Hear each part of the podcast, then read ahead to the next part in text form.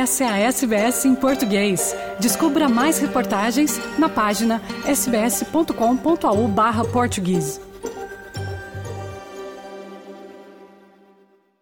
Uma das maiores polêmicas da Austrália nas últimas semanas é a libertação dos migrantes detidos por tempo indeterminado, ordenada pelo Tribunal Superior da Austrália há cerca de um mês. Os juízes da mais alta corte do país unanimamente consideraram que uma pessoa deve ser libertada da detenção de imigração quando não há nenhuma perspectiva real de ser deportada ou solta. Havia vários casos de imigrantes há mais de cinco anos detidos. Cerca de 150 deles foram soltos com a determinação. O problema é que alguns deles, minoria, são condenados por crimes sérios, como abuso sexual, inclusive de menores, e assassinatos. Alguns deles supostamente voltaram a cometer crimes depois de soltos.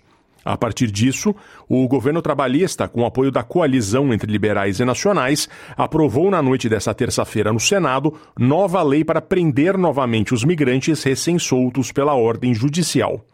E hoje a lei é debatida na Câmara Baixa. A partir dela, será implementado um novo regime de detenção preventiva, normalmente reservado a terroristas e espiões estrangeiros. Os verdes estão descrevendo a nova lei com apoio bipartidário como uma corrida para o fundo do poço. A oposição federal, que apoiou a iniciativa, afirma repetidamente que o governo deveria ter tido a lei pronta antes da decisão do Tribunal Superior. A ministra de Assuntos Internos, Claire O'Neill, disse ao Sunrise do Canal 7 que não vai renunciar por causa do assunto, como pedem os liberais e nacionais. My job is to do everything I can to try to protect the community, and that is exactly what I'm doing. If it were up to me, all of these people would never have been released from detention. If it were up to me and I had the power, every single one of these people would be back behind bars immediately. Mas o líder dos Verdes, Adam Bandit, disse à ABC que a lei é uma reação instintiva que não leva em conta que grande parte dos libertos não cometeu nenhum crime. Instead of considering this significant decision of the High Court, where they've basically said you can't lock people up forever and treat that as a solution to uh, migration problems, uh, they've just let Peter Dutton write the laws. Uma avaliação internacional de escolas australianas descobriu que os estudantes oriundos de meios desfavorecidos estão cerca de cinco anos atrasados em escolaridade em relação aos seus pares. O Programa de Avaliação Internacional de Estudantes, o PISA, para 2022, constatou que os estudantes da Austrália têm um desempenho melhor do que seus pares estrangeiros, mas, em média, os jovens de 15 anos de famílias pobres estão muito atrás nas disciplinas principais.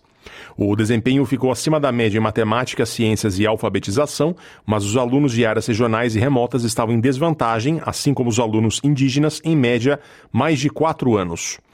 A ministra da Educação, Jason Clare, disse que os resultados, que ecoam os resultados recentes do NAPLAN e as conclusões da Organização Australiana de Pesquisa em Educação, mostram que o sistema educacional da Austrália é bom, mas poderia ser melhor e mais justo.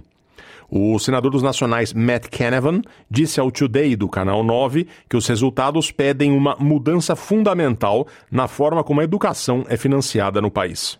It continues a downward trend, uh, but it confirms that what we're currently doing is not working. And what we've been currently doing for the last couple of decades is massively boosting funding to schools. We had this so called Gonski program, remember the, the palaver about that. Uh, and we're spending billions and billions of dollars more, but getting, getting worse and worse results. And I think we just need to fundamentally change how we do things. O governo federal afirma que a decisão de modernizar o Australia Post, inclusive incluindo o fim da exigência de entregas de cartas em até cinco dias, é essencial para a viabilidade do negócio. O governo albanese anuncia hoje planos para renovar a empresa autofinanciada e de propriedade pública, mudando a, suas, a sua prioridade para a entrega de pacotes e não mais de cartas, depois de registrar uma perda de mais de 200 milhões de dólares no último ano financeiro. As cartas serão entregues à maioria dos australianos a cada dois dias, mas as encomendas ainda serão entregues diariamente. Cerca de meio bilhão de encomendas foram entregues no país no ano passado.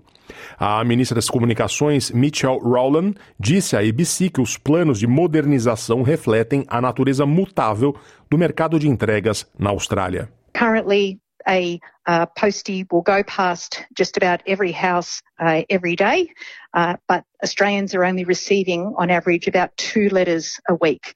So this means that we have had an inefficient use and really an underutilisation of those posties O governo albanese fechou um acordo com o Partido Verde para um projeto de lei que prevê pagamento aos proprietários de terra para melhorar o meio ambiente em suas propriedades. O esquema de reparação da natureza proposto será supervisionado pelo Clean Energy Regulator, entidade que regula a energia limpa no país.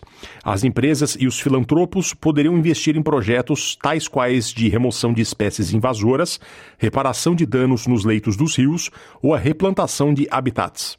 Os verdes concordaram em apoiar o projeto, que foi aprovado no Senado na terça-feira, em troca de o governo atualizar a sua política de água para novos desenvolvimentos de gás, o que significa que todos os projetos teriam de ser avaliados quanto ao impacto nos recursos hídricos. A ministra do Meio Ambiente, Tânia Plibersek, diz que o projeto de lei proporcionará uma oportunidade para o investimento privado na proteção da natureza de uma forma que, nas palavras dela, evite o greenwashing. There'll be science behind it. Uh, it'll be um, verified, tracked uh, by the Australian government. Will make sure that people are getting what they pay for when they invest to protect nature. No Brasil, a cidade de Maceió vive o drama do afundamento do chão em vários bairros que têm minas subterrâneas exploradas pela petroquímica Braskem. O afundamento do solo chega a 1,86m de altura e os bairros estão sendo evacuados. Quem conta é o repórter Gabriel Correia, da Rádio Nacional de São Luís. A Defesa Civil de Maceió informou nesta terça-feira que o deslocamento da mina número 18, que corre o risco de colapsar, afetando diretamente cinco bairros da capital alagoana, foi de 6,5 centímetros nas últimas 24 horas, totalizando 1 metro e 86 centímetros. No limite sul dessa área, de mais de 3 mil quilômetros quadrados, de onde milhares de moradores já abandonaram suas casas, está o Hospital Escola Portugal Ramalho. A estrutura do hospital abrange um centro de atenção psicossocial e um ambulatório de atendimento 24 24 horas. Segundo a diretora da unidade, Elcimara Martins, a atual situação torna difícil atender outras demandas para além da tentativa de transferir os pacientes. O problema é que não se sabe quando esses pacientes serão transferidos. São 90 pessoas, 19 residentes e 71 pacientes temporários, que não têm lugar para continuar o atendimento especializado em saúde mental. Segundo a assessoria do único hospital psiquiátrico da rede pública em Alagoas, a unidade está em tratativa com o governo local para transferir os pacientes de lá desde 2020, quando já havia sinais de afundamento do solo.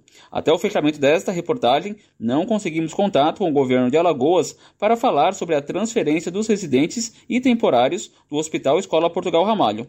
Na semana passada, pacientes de outro hospital, o sanatório, que fica dentro da área de risco, foram transferidos para outras unidades. Entre eles estavam pacientes cirúrgicos e de UTI.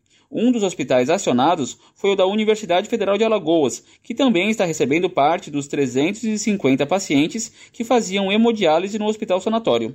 Ainda sobre a situação do risco de colapso em Maceió, o Instituto do Meio Ambiente de Alagoas autuou a Braskem, responsável pela exploração do salgema no subsolo, em mais de 72 milhões de reais.